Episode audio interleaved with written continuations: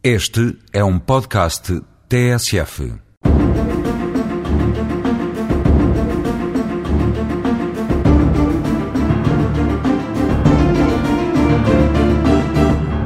Na linguagem comum, usamos indistintamente as palavras arrendamento e aluguer. Juridicamente, tais expressões designam realidades um pouco distintas. Ambas são contratos e são designados na letra da lei como contratos de locação. O primeiro incidido sobre imóveis e o segundo sobre móveis, automóveis, aviões, barcos, etc.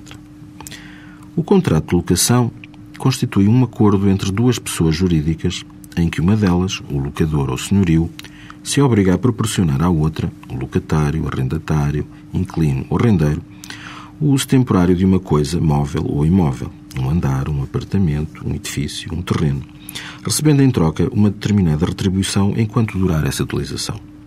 A renda, a qual é normalmente paga mensalmente.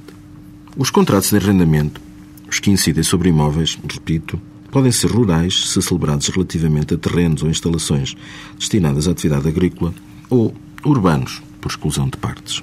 Deixando de lado o arrendamento rural, é importante referir que entrou em vigor no dia 27 de junho de 2006 um novo regime do arrendamento urbano, RAU, que voltou a ser inserido fundamentalmente no Código Civil.